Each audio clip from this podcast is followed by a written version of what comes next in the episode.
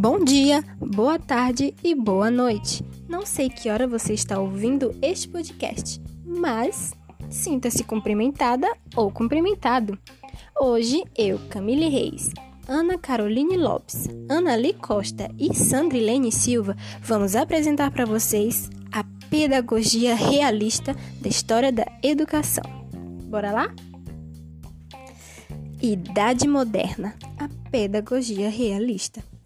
O século XVII marca o surgimento da pedagogia realista, que estabelece um momento de transição entre a pedagogia do Renascimento e a pedagogia iluminista do século XVIII. A pedagogia realista é fortemente influenciada pelo empirismo de Francis Bacon e pelo racionalismo de Descartes. Mais para frente falaremos mais sobre esses titios aqui também sofre a influência do movimento científico da época, liderado por Galileu e Kepler. Sem mencionar a profunda revolução causada pela teoria heliocêntrica elaborada por Nicolau Copérnico, ainda no século XVI. A pedagogia realista que tem Hatke, Comenius e Locke como principais expoentes, busca substituir o conhecimento verbalista anterior pelo conhecimento das coisas. Para tanto, procura criar uma nova didática. Segue reafirmando com mais ênfase ainda a individualidade do educando e na ordem social e moral. Advoga o princípio da tolerância do respeito à personalidade e de fraternidade entre os homens.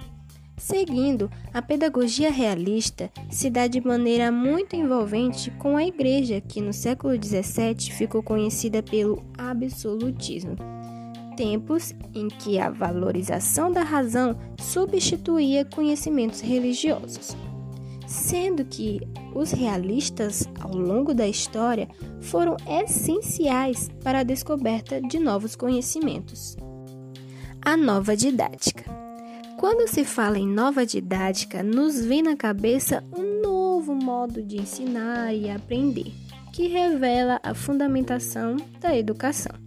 Mas a nova didática quer dizer que a prática escolar deveria imitar os processos da natureza. Nas relações entre professor e aluno seriam consideradas as possibilidades e os interesses da criança. Na nova didática, o professor passa a ser visto como um profissional, não um missionário, e seria bem remunerado por isso, ou deveria e a organização do tempo e do currículo levaria em conta os limites do corpo e a necessidade tanto dos alunos quanto dos professores de ter outras atividades. Comênio foi o último bispo da Igreja Hussita e tornou-se um refugiado religioso. Foi o inovador e um dos primeiros defensores da Universidade da Educação conceito que defende em seu livro Didática Magna.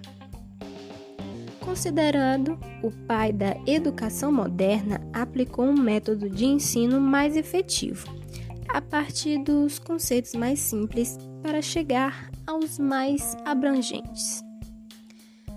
O racionalismo de Descartes. O racionalismo é uma corrente filosófica que atribuiu particular confiança à razão humana, ao passo que acredita que é dela que se obtém os conhecimentos.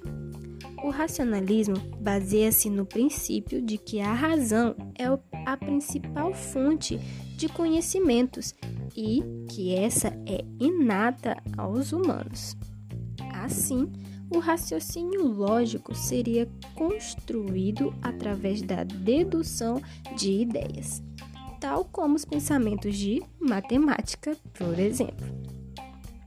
René Descartes foi um filósofo, físico e matemático francês. Para ele, havia três conjuntos de ideias: as adventícias, representadas pelas ideias que abrolham por meio de informações obtidas pelos nossos sentidos. As factícias, ideias que têm origem na nossa imaginação. E inatas, que não dependem da experiência e estão na nossa mente ao nascermos. Agora vamos falar sobre o racionalismo e o empirismo. Bom, ao contrário do racionalismo, que é basicamente razão, a corrente filosófica do empirismo prega que o ponto de partida para os conhecimentos é a própria experiência. Os defensores do racionalismo dizem que o empirismo é duvidoso, pelo fato de que a experiência de cada um decorre da percepção sensorial, a qual é muitas vezes sujeita a erros. Já o empirismo inglês é a escola do pensamento filosófico relacionada à teoria do conhecimento, que pensa estar na experiência a origem de todas as ideias. Assim, o principal defensor do empirismo foi John Locke, nascido em 1632 e falecido em 1704, filósofo inglês. O empirismo defendido ficou conhecido como empirismo britânico ou empirismo inglês e influenciou diversos filósofos. Vamos falar agora um pouco de Locke. Quem foi John Locke? John Locke foi um filósofo inglês conhecido como o pai do liberalismo, sendo considerado o principal representante do empirismo britânico e um dos principais teóricos do contrato social. Locke ficou conhecido como o fundador do empirismo além de defender a liberdade e a tolerância religiosa. Locke defendia também que a experiência forma as ideias em nossa mente. Ele dizia que só a experiência preenche o espírito com ideias. Ele procura demonstrar que qualquer ideia que temos não nasce conosco, mas se inicia na experiência. Então, chegamos ao fim de uma lista que foi recheada de conteúdos e hoje falamos especificamente da pedagogia realista, né? Abordando a história da educação e as suas características. Então, se você gostou do assunto, escute bastante para não esquecer de nada. Obrigada por nos ouvir.